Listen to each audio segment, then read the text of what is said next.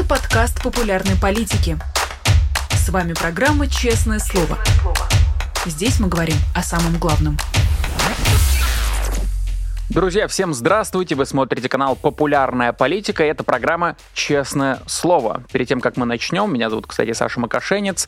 А, пишите свои вопросы, ставьте лайк этому эфиру, ну и всячески проявляйте активность. Это этому ролику обязательно поможет. Ну, я напоминаю, что вы можете стать патроном конкретно программы «Честное слово», если вам нравится этот формат, формат длинных бесед с нашими уважаемыми гость, гостями, то, пожалуйста, вот на ваших экранах есть QR-код, вы по нему можете пройти и стать соответственно, патроном программы «Честное слово». Это сильно порадует всех ведущих и вообще всю нашу команду, за что мы будем вам очень сильно благодарны. Ну и между тем переходим к нашему сегодняшнему гостю. Это политолог Дмитрий Орешкин. Дмитрий Борисович, мы его подключаем. Здравствуйте. Э, добрый день, здравствуйте.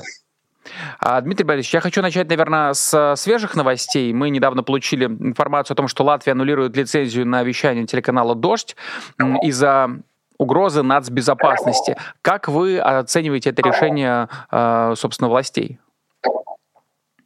Ну, я думаю, это большая неудача для латвийских э, властей э, по целому ряду причин, потом их коснусь. Но тут проблема ведь вот в чем.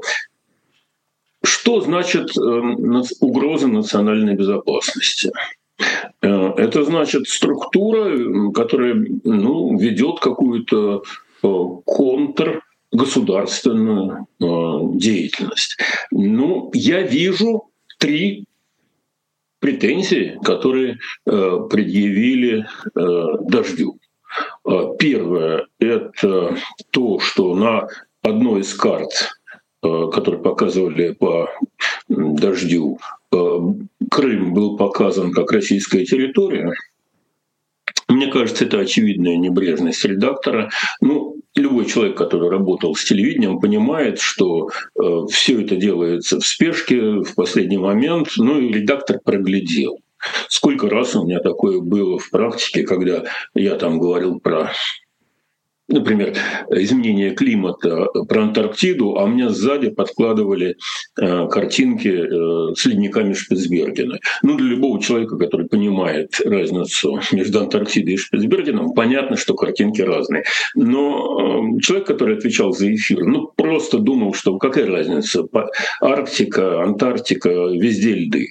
Никакой, никакого злого умысла не было. То же самое часто бывало с ошибками при электоральной статистики.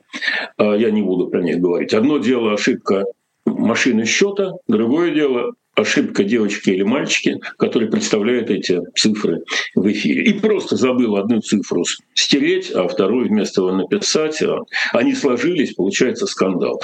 Ну вот с Крымом это, конечно, никакая не э, редакционная политика, а просто ошибка. Вторая претензия – это что э, кто-то там сказал «наша армия». Ну, в общем, когда человек мыслит по-русски и приехал из России, э, наша – это неоднозначно хорошо. Это значит мы. Но мы там воюем, да, мы там, мы, наша армия совершает там преступления, в том числе военные и э, преступления против человечности. Но она все равно остается нашей. Ну, как э, человек, который отвечает за, является представителем какого-то определенного народа, он вполне естественно мог так оговориться. Не вижу здесь никакой угрозы латвийской государственности. И, наконец, самое тяжелое это вот то, что сказал Коростылев, что тоже не является редакционной политикой, о чем заявил неоднократно и редактор, и выпускающий редактор, и все остальное. Это или оговорка, если вам не нравится такой термин, то или, там, скажем, э, личная точка зрения ведущего, Лично я в этом сомневаюсь, потому что неоднократно видел репортажи Коростылева и никогда не видел там наблюдений или высказываний там, в пользу милитаризации и так далее. А, но понимаете, как есть такая вещь, как асимметрия восприятия. Любое высказывание дождя, поскольку это канал русский, в Латвии воспринимаются и рассматриваются через большое увеличительное стекло, потому что у Латвии очень болезненный опыт общения с русскими. И это абсолютно понятно. И, в общем-то, это надо было дождю ну, скажем так, иметь в виду вот эту вот асимметрию восприятия. Когда э, журналист «Дождя» говорит, «Э, ну что у вас там, нет нечем заняться, что ли, кроме как э, уничтожать этот памятник.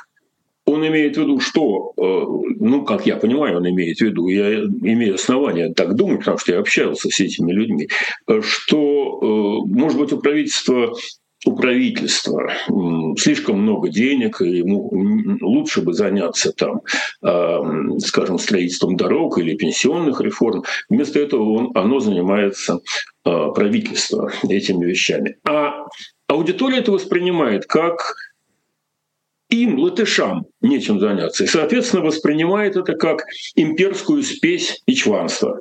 Вот он приехал, человек из России, говорит, вам что, тут заняться нечем? Вот эта асимметрия восприятия, она журналистами «Дождя» была недопонята, недооценена. А, и в результате послужила основой такого вот болезненного решения.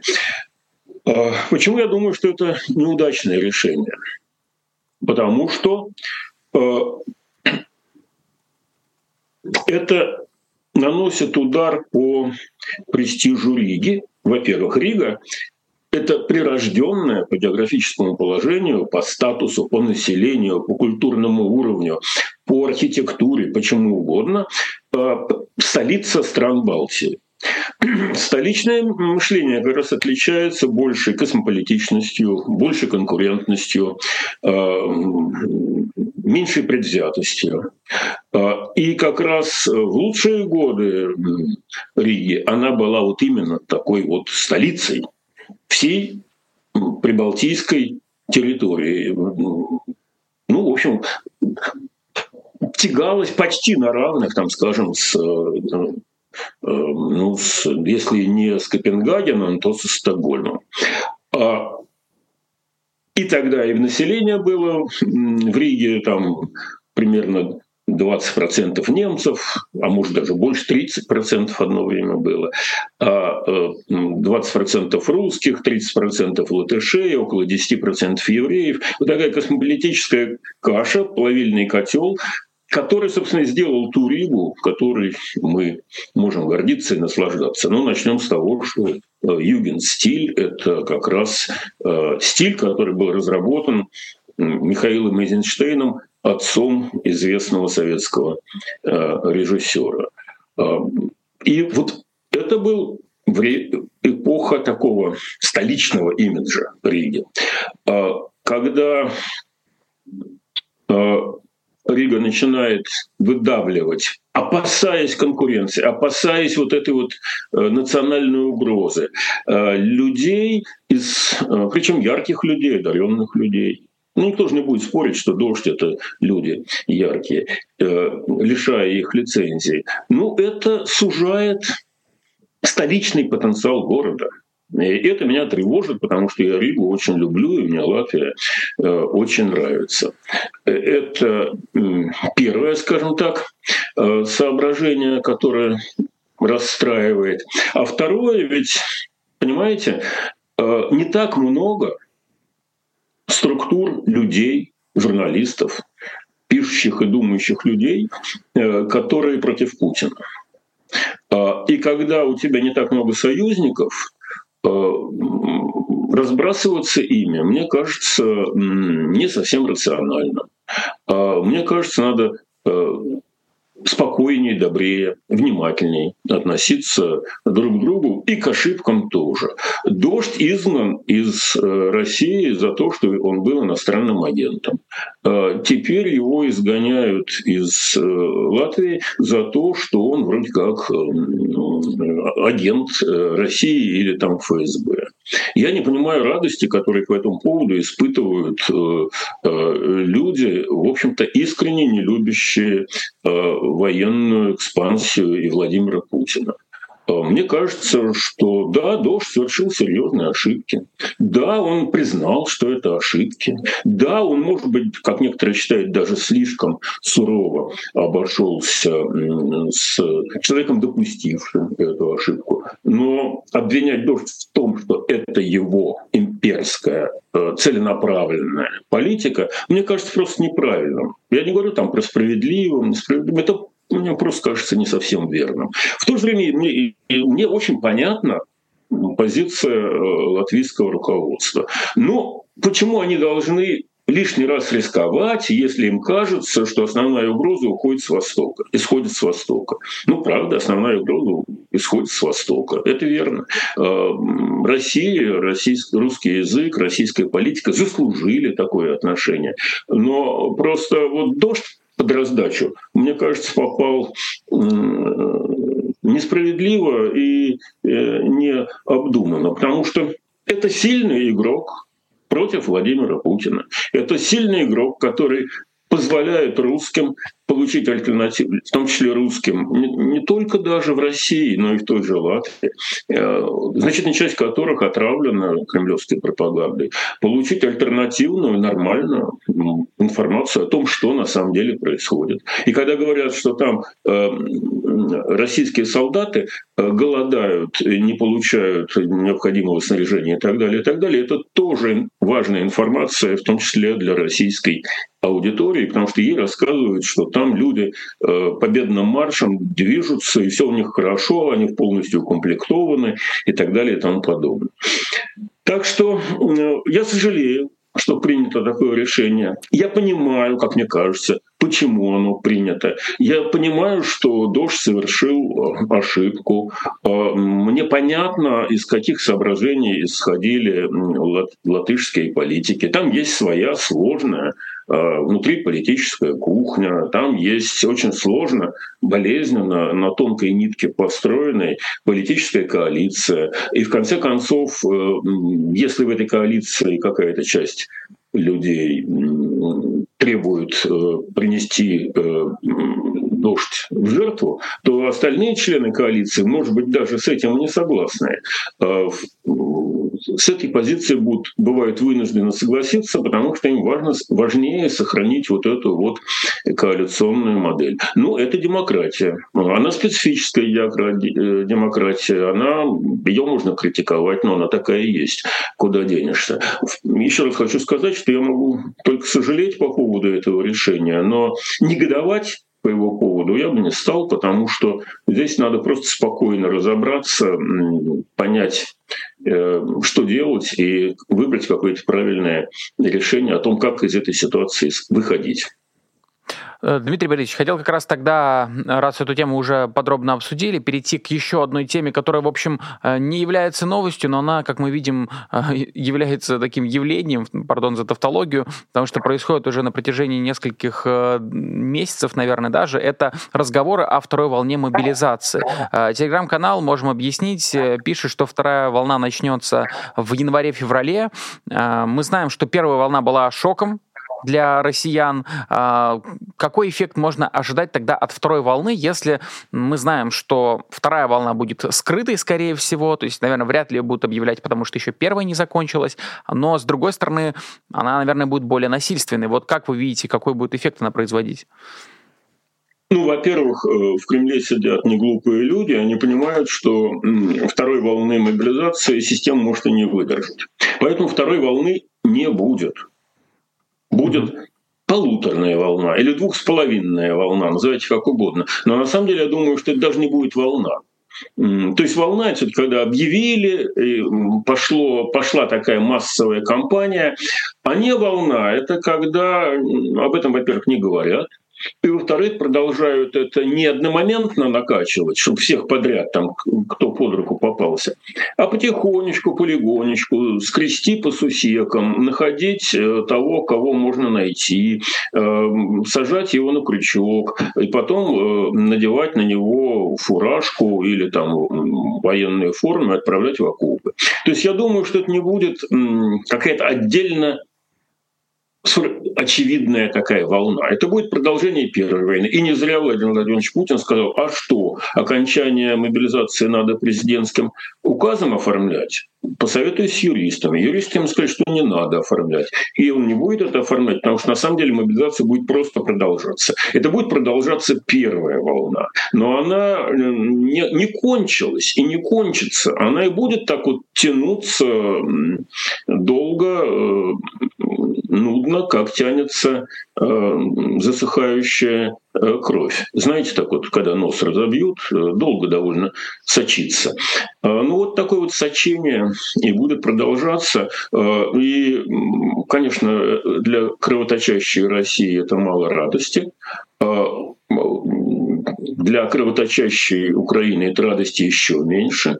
Но поскольку продолжается эта мясорубка, то надо туда закладывать какой-то материал. Вот так вот и будут понемножку подбирать, а мясорубка будет работать до тех пор, пока Владимир Путин не будет отстранен от власти по тем или иным причинам. Вот насчет Владимира Путина вы как раз э, упомянули. Мы сегодня видели, что Владимир Зеленский посетил Донбасс. Э, до этого он был в Херсоне. Между тем, вчера Владимир Путин был на Крымском мосту, проехался по нему на Мерседесе, как мы помним.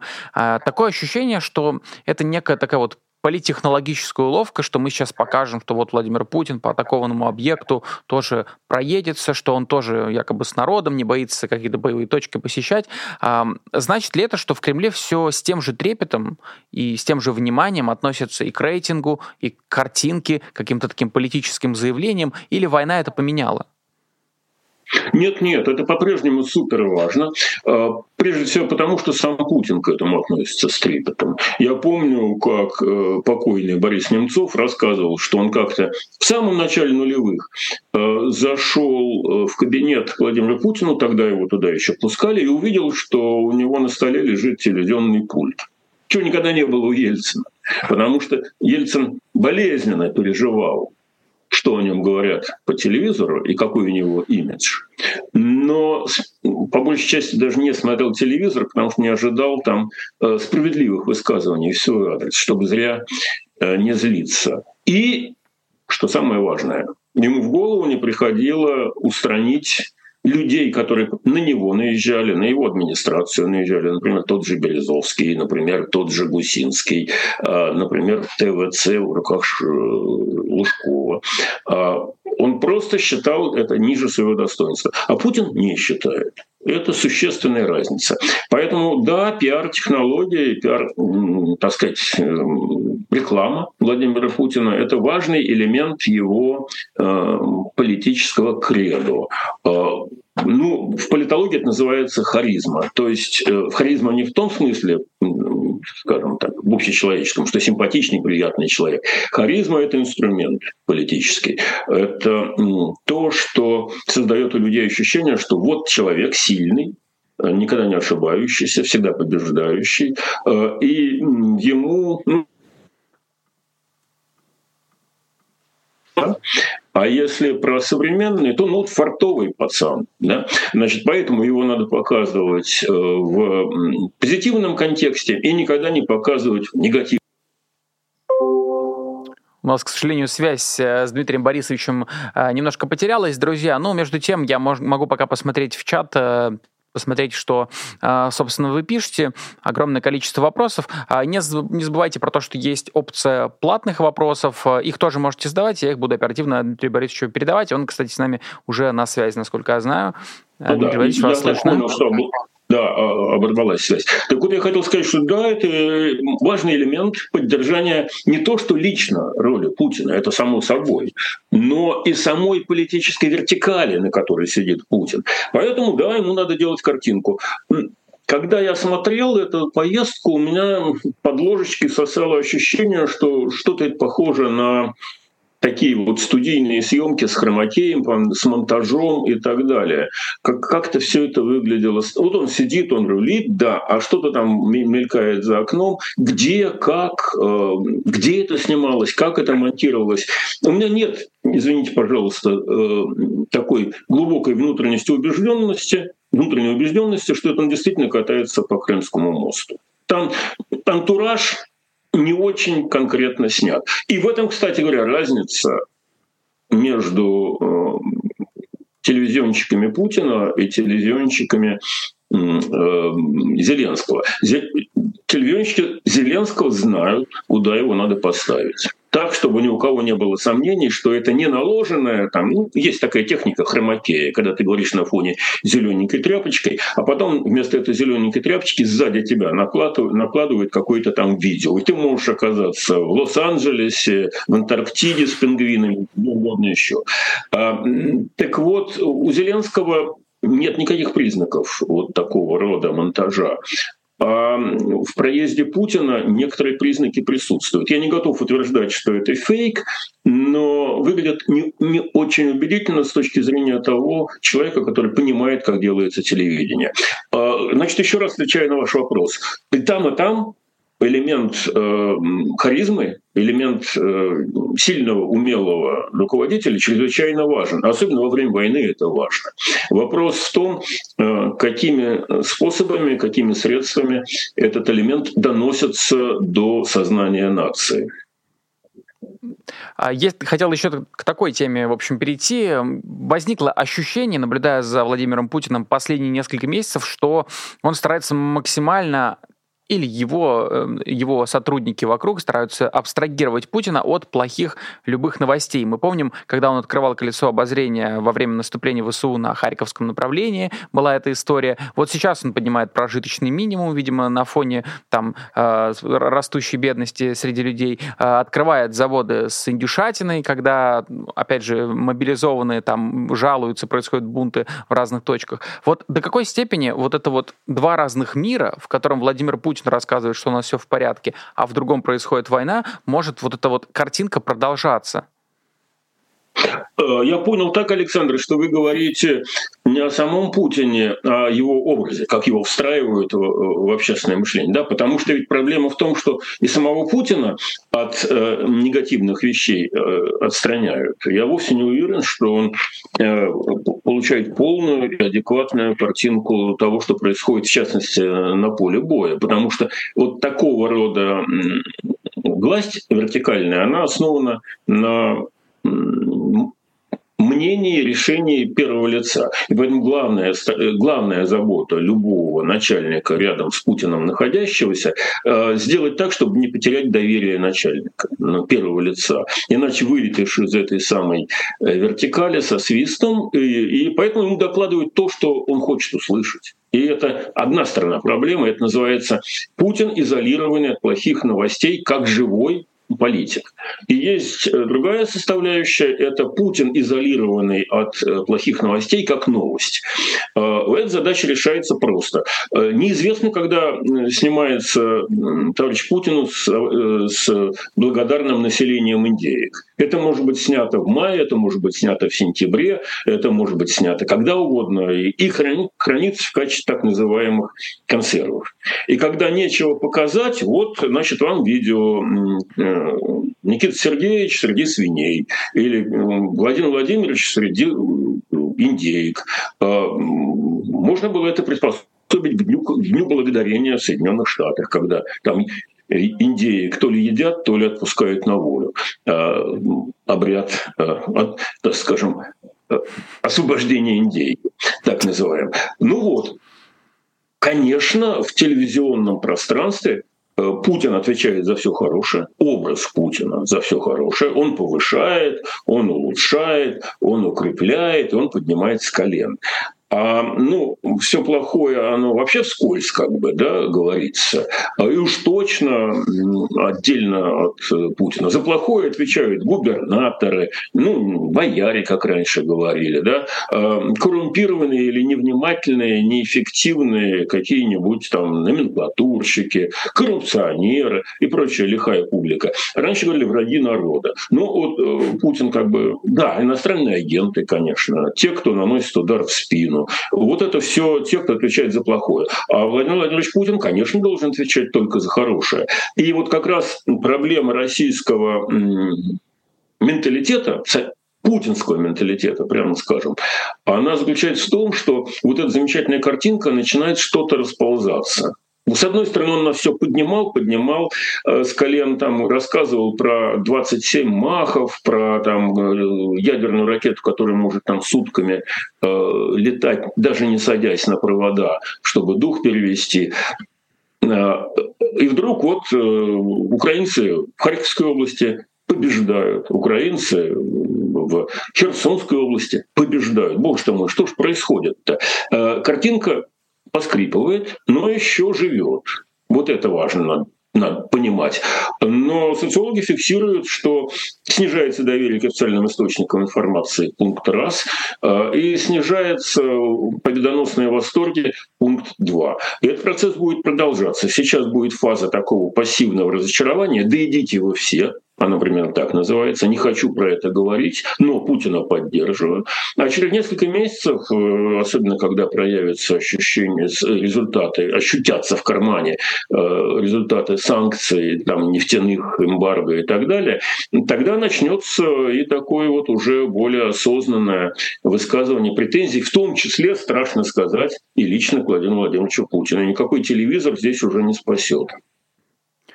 Вот, и раз уж мы затронули тему того, что возможно случится, когда это расхождение произойдет, накануне журналисты рассказали, что убит э, главный критик Кадырова Тумсу Абдурахманов. Власти Швеции этого пока не подтверждают, а поэтому, собственно, про эту историю я не хотел вас спрашивать, но мы, в общем, знаем истории про Рамзана Кадырова, огромное количество покушений, э, унижений, убийств, которое совершено по его указке. И вот в случае перемен во власти, о котором мы с вами уже успели поговорить, э, Кадырова, его имидж, его вот такое кровавое резюме, оно станет обузой или, или будет ресурсом, как вы считаете? А, я думаю, прежде всего, это будет важным фактором при перемене власти.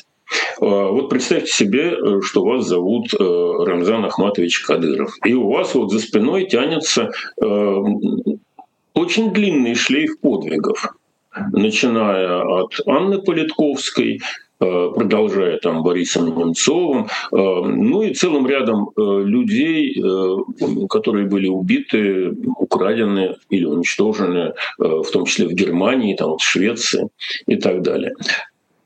И вот уходят, каким-то образом уходят из политического скажем так, э, Бомонда, человек, который обеспечивал тебе безопасность и который тебя э, поддерживал во всех этих начинаниях, когда нужно отворачивать в сторону. И как быть вам? если вас зовут Рамзан Ахматович Кадыров. А если к власти приходит э, нормальное, демократически, европейски ориентированное государство, то вам задают целый ряд неприятных вопросов люди в форме. Те, которые еще раньше вас боялись. А теперь они правоохранительные органы и прокуратура или ФСБ спрашивают, а кто убил Немцова? А нельзя, а почему мы так не смогли допросить господина Геремеева? А, а какое отношение вы имели к тем людям, которые стреляли Ивану Политковскую? Ну и так далее и тому подобное. И что тут делать? Значит, надо или седлать ворона коня и скакать в Москву, чтобы не допустить прихода к власти таких людей, при поддержке других столь же заинтересованных элитных граждан, за спиной у которых стоят вооруженные люди, будь то их фамилия Золотов, Патрушев или как-то еще. И, и, скорее всего, так и будет. Поэтому я думаю, что при дележе э, э, власти после Владимира Путина разборки будут э, в Москве и очень даже серьезные. Или если в Москве это не получается, то надо, используя свою частную армию, которую вы будучи Рамзаном Ахматовичем Кадыровым, уже для себя создали за счет российского бюджета, за счет э, российских вооружений.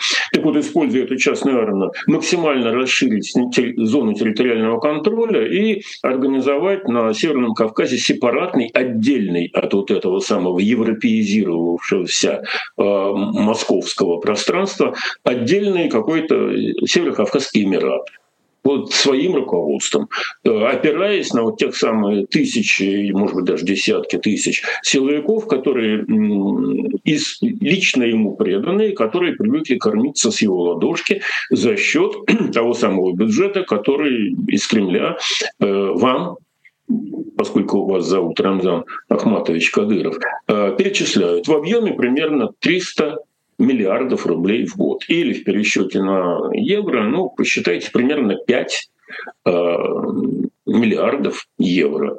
Э, за эти деньги можно построить себе частную армию. Или, если этого не удается, и Северо-Кавказский Эмират имени, имени вас рушится, то вам надо собирать э, бибихи и срочно бежать э, в какие-нибудь Эмираты, где у вас э, недвижимость, неся с собой в мешке из-под картошки определенное количество зеленой нарезанной бумаги, которые называют долларами. Вот три варианта. Соответственно, Другого варианта, честно говоря, я не вижу. Э, мне кажется наиболее вероятным вариант э, силовых разборок, связанных э, с дележом власти после ухода первого лица. Ну, просто потому, что легитимные механизмы власти унижены и уничтожены. Ну, теоретически там э, премьер Мишустин должен был бы в течение трех э, месяцев провести выборы, а кто на выборах победит, тот и будет президентом. Э, но все же понимают, как устроены российские выборы в, в путинскую эпоху. Кто будет наверху, тому Центральная избирательная комиссия с помощью электронного голосования или других процедур и обеспечит победу. И это все понимают и внизу, и наверху. Поэтому власть надо взять до того, как эти пройдут э, выборы. И потом победоносно их закрепить э, с помощью электоральной процедуры. Как сделал, ну, например, господин Токаев в Казахстане. Сначала власть взял, а потом легитимизировал ее через э, специфические казахстанские выборы.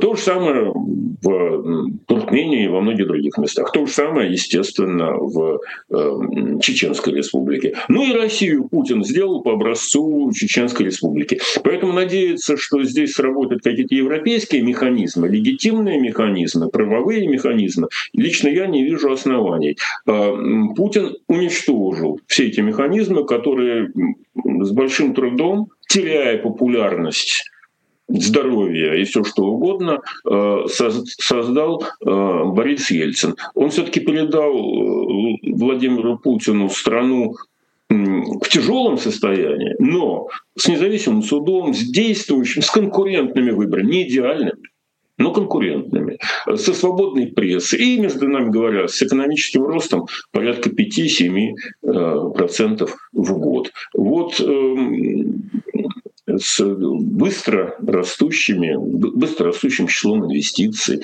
и так далее. Э, Путин за 20 лет из этой вполне имеющий неплохие евро... шансы стать нормальной европейской страной России, сделал Путинстан. Ну, ну что тут сделать? И привел этот Путинстан к войне, что тоже вполне, в общем-то, естественно. Задним числом это кажется органичным. Вот такая история. А ну, тот же самый Кадыров и многие другие вот силовики, которые воспринимают э, вооруженных людей за своей спиной как свою собственную гвардию, они сейчас они все зависят от Путина, они это хорошо понимают. А если Путина вдруг не, не становится, если он вдруг куда-то исчезает, они начинают делить между собой Россию, которую рассматривают как собственность, Россию и российский народ, которые должны им принадлежать, выполнять их решения, воевать за них, а, там, скажем, а, платить им налоги, а они будут это и должны этой страной командовать, а, соответственно, брать, брать с нее налог кровью и использовать для увеличения собственного исторического могущества и прославления себя в веках как собирателей земли русской. Конечно, этого не получится, но кровища на этом пути и чужой, и своей будет пролито э, чрезвычайно много. И, конечно, безусловно, это заслуга Владимира Владимировича Путина. А, Дмитрий Борисович, есть еще одна такая новость, которая немножко незамечена осталась, но мне кажется очень показательная. А, в России почти на 30% за последние несколько месяцев выросло число преступлений с использованием оружия. И, как показывает статистика, особ- особые лидеры в этом списке — это приграничные регионы как раз, об этом, в общем, многие говорили, о том, что война, как правило, она провоцирует увеличение преступности и так далее, является причиной этого, но никто не ожидал, что это произойдет так быстро. У вас есть объяснение, почему оно так случилось? Ну, здесь, мне кажется, вещи достаточно очевидные. Мы с вами не договорили, или я не договорил про э, убитых э, Кадыровым людей, ведь их убивают люди с оружием, да, а, стреляли в этого блогера. Люди, хорошо умеющие стрелять. Люди, умеющие пересечь границу с оружием. Или получить где-то там по договоренности оружие от э, специально обученных компаньонов. Люди с вполне определенным, понятным менталитетом, для которых э, приказ э, Кадырова гораздо важнее, чем действующее законодательство в Швеции, например. Да? А эти люди, они же по телевизору их не показывают, но они же живут, а, и они действуют в соответствии со своими представлениями прекрасно. И не только они. Это всего лишь один из элементов вот этого военного ландшафта или вертикального ландшафта, или назовите его султанского ландшафта, а, когда они могут убрать любого, на кого начальство покажет пальцем. И здесь опять же вопрос никаких там правовых защит и прочее, он просто не стоит. Это просто элементарная мафия, которая убивает врагов мафии и считает это правильным. Второй момент – это люди, которые пришли на войну. Во-первых, они возвращаются оттуда с тем, что называется посттравматический синдром, ну, по-русски говоря, крыша съехала, начинают лечиться водкой интенсивно, потому что других методов лечения в нашем Отечестве не предусмотрено. И некоторые из них, наиболее лихие, э, сохраняют или стреляющее железо при себе, как-то они смогли его протащить через границу назад, или контакты с теми людьми, которые это стреляющее железо могут им по необходимости поставить. А поскольку тоже э, психика э, на грани нормы, то с этим оружием они могут там и грабить кого-то, или учреждать справедливость в своем э, представлении. Посттравматический синдром — вещь чрезвычайно серьезная, но в нашей культуре, естественно, недооцененная. Все через это проходят, кто провел несколько месяцев под непрерывным обстрелом. А, э, вот те люди, с которыми мне удавалось общаться, в том числе еще совсем молодые годы с людьми, которые воевали на фронте, они все говорили, что лет пять После этого ты приходил в себя. Ну, естественно, никакой психологической помощи. Кто мог, тот пришел, кто не мог, тот э, или спился, или в тюрьму попал, или еще что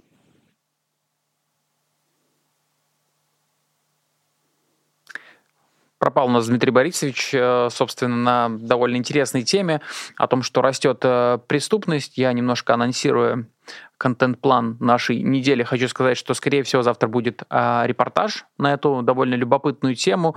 А, естественно, будем следить за последними случаями, а, будем разбираться с теми случаями, где, в общем, эти преступления происходили. Речь идет не просто о статистике, а о конкретных э, историях, где, в общем, использовали огнестрел и так далее. Ну, в общем, будем про этот материал делать. Вы можете пока что поставить лайк, пока у нас есть заминочка. Дмитрий Борисович вроде бы с нами. Да, я вас вижу. Вот, прекрасно. Я, ну, и тогда, с вашего, с вашего позволения, я завершу. Ладно, третий момент – это уголовники. И опять же, это проблема правового и уже давно не правового государства. Приезжает какой-то хрен с горы, уголовник в недавнем прошлом, а, растопырив пальцы, начинает э, вербовать уголовников э, себе в частную э, военную компанию. И генерал ФСБ, который этой конкретной колонией заведует, по непонятным причинам, хотя у него прямо припис, прописано в ведомственных инструкциях необходимость сохранять этих людей под особым контролем, потому что они особо опасны, э, кланяется этому самому бывшему уголовнику и благодарит, и без какого-либо юридического обоснования без какого-либо закона, который при, прислан из Совета Федерации, а просто потому, что приехал представитель Пахана, чисто мафиозная логика, этих уголовников выпускают, этим уголовникам дают оружие, а ребята по определению со специфическим взглядом на жизнь. А, у многих из них за спиной там у кого убийство, у кого грабеж.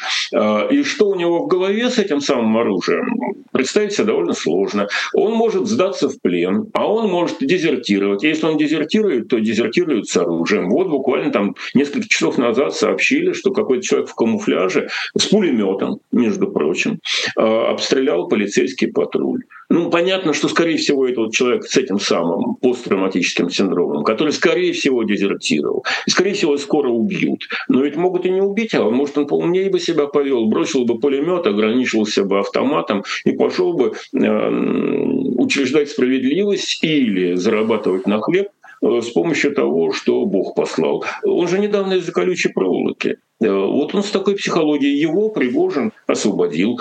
Это теперь защитник земли русской. Ну вот получаете готовый продукт. Рэмбо в таком российском варианте, в ватничке и в резиновых сапогах. Или в камуфляже. Дмитрий Борисович, последний вопрос хочу вам задать. Вот персонально для вас его э, готовил, потому что вы политический географ, как я знаю. А, я просто замечаю, что вот это представление э, гуляет среди огромного количества людей, что США — это однозначно враг для России. США всегда будет э, желать распада России, развала России. Вот так, такое вот, значит, э, очень бинарное представление о том, как устроен мир, как будто тянущийся, тянущийся еще Советского Союза. И э, вот есть такое ощущение, что это вот все следствие какого-то такого вируса геополитики. Вот как вы считаете, согласны ли вы с этим, что у нас элита заражена этим вирусом геополитики, и во многом население, россияне тоже вот именно в таком ключе смотрят на вещи? А, ну, видите ли, термин элита расплывчатый – это люди, которые принимают э, ключевые для государства решения, назовем это так, элиты. А, значит, ну, сегодня у нас элита – это господин Кадыров, э, который десятилетку не смог окончить, и господин э, Пригожин, который проходил университеты за колючей проволокой по обвинению в преступлениях, связанных с насилием. А это элита, а куда денешься? Потому что от них зависит то, что будет с Россией в ближайшем будущем. А, так вот, э, ну, с другой стороны, есть элита и другая, которая изгнана из э, круга света, ее не видно, но она существует. Это интеллектуалы, это писатели, э, это яркие журналисты, многие из них за рубежом. А, так вот, говорить про всю элиту просто некорректно, но та часть, которую Путин привел к верху, и который определяет сейчас основные направления, по которым движется Россия, это как раз вот люди из НКВД э, с вполне специфическим мышлением. И они, э, какая-то часть из них сама верит, что Соединенные Штаты хотят Россию уничтожить, а какая-то, те, кто поумней, они понимают, что это элемент соблюдения мафиозных правил э, той структуры, в которой они оказались. Может быть, им не очень нравятся эти правила, но выйти из этой структуры это сопряжено со слишком большими рисками и с очень большими потерями. Э, тут ты большой начальник, тебе все кланяются в пояс, и у тебя там какие-то серьезные доходы, а там ты никто слабый там человек, и любой э, человек из мафии может э, над тобой поглумиться, обидеть, отобрать и так далее. Мафия бессмертна, как они полагают. Эта точка зрения доминирует среди нынешней элиты. Да, это правда. При Ельцине такого не было. И нынешняя элита за ельцинские времена очень глубоко презирает. Она говорит, что Ельцин, значит, этой самой Америке продался. А, ну, то же самое говорят и многие другие, кто ели в свое время ножки Буша и не могут э, Бушу этого а, простить. Потому что своих ножек э, у них не было. А, вот. А, значит, на самом деле это никакого отношения к реальным интересам Америки не имеет.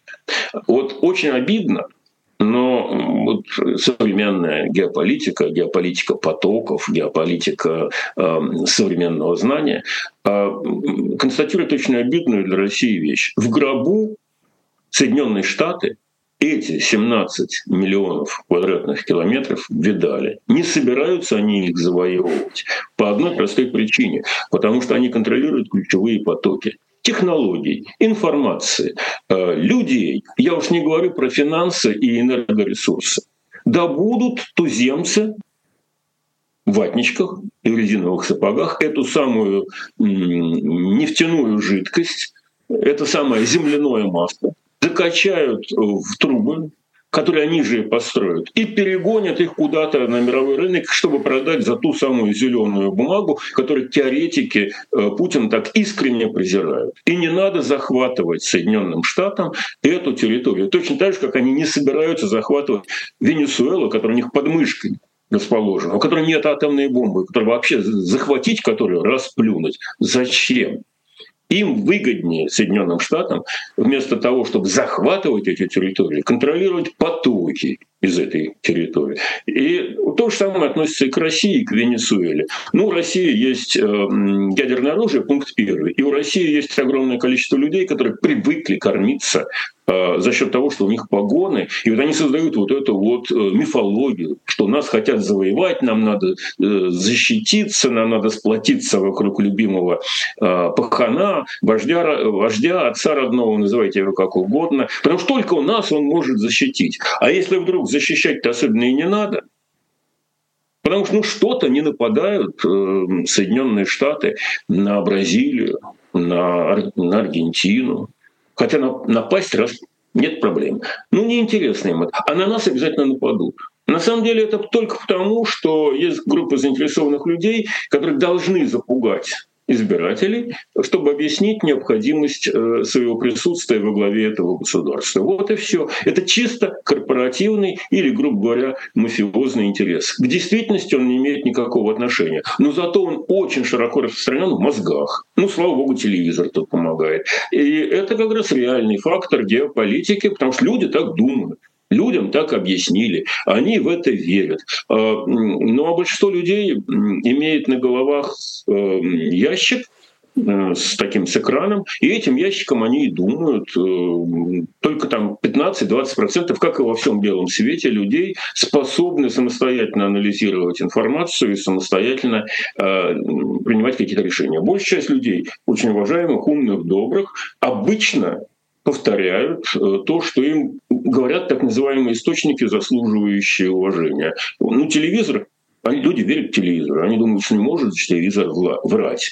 А правда заключается в том, что телевизор российский для того и существует, чтобы врать. Это машина, э, предназначенная для вранья. Но понять это и принять это чрезвычайно больно. Ну, в этом-то вся история нашей геополитики. Вот такая геополитическая, история, которая давно пережили. Ну, живет же Япония без э, атомного оружия э, и производит в три раза больше ВВП, чем Россия. На территории меньше одной нашей Архангельской области, а проживает там почти столько же населения, вот на этой малюсенькой территории, сколько у нас в стране. Ну, близко. У них там 127 миллионов, 125 миллионов, у нас 145 миллионов.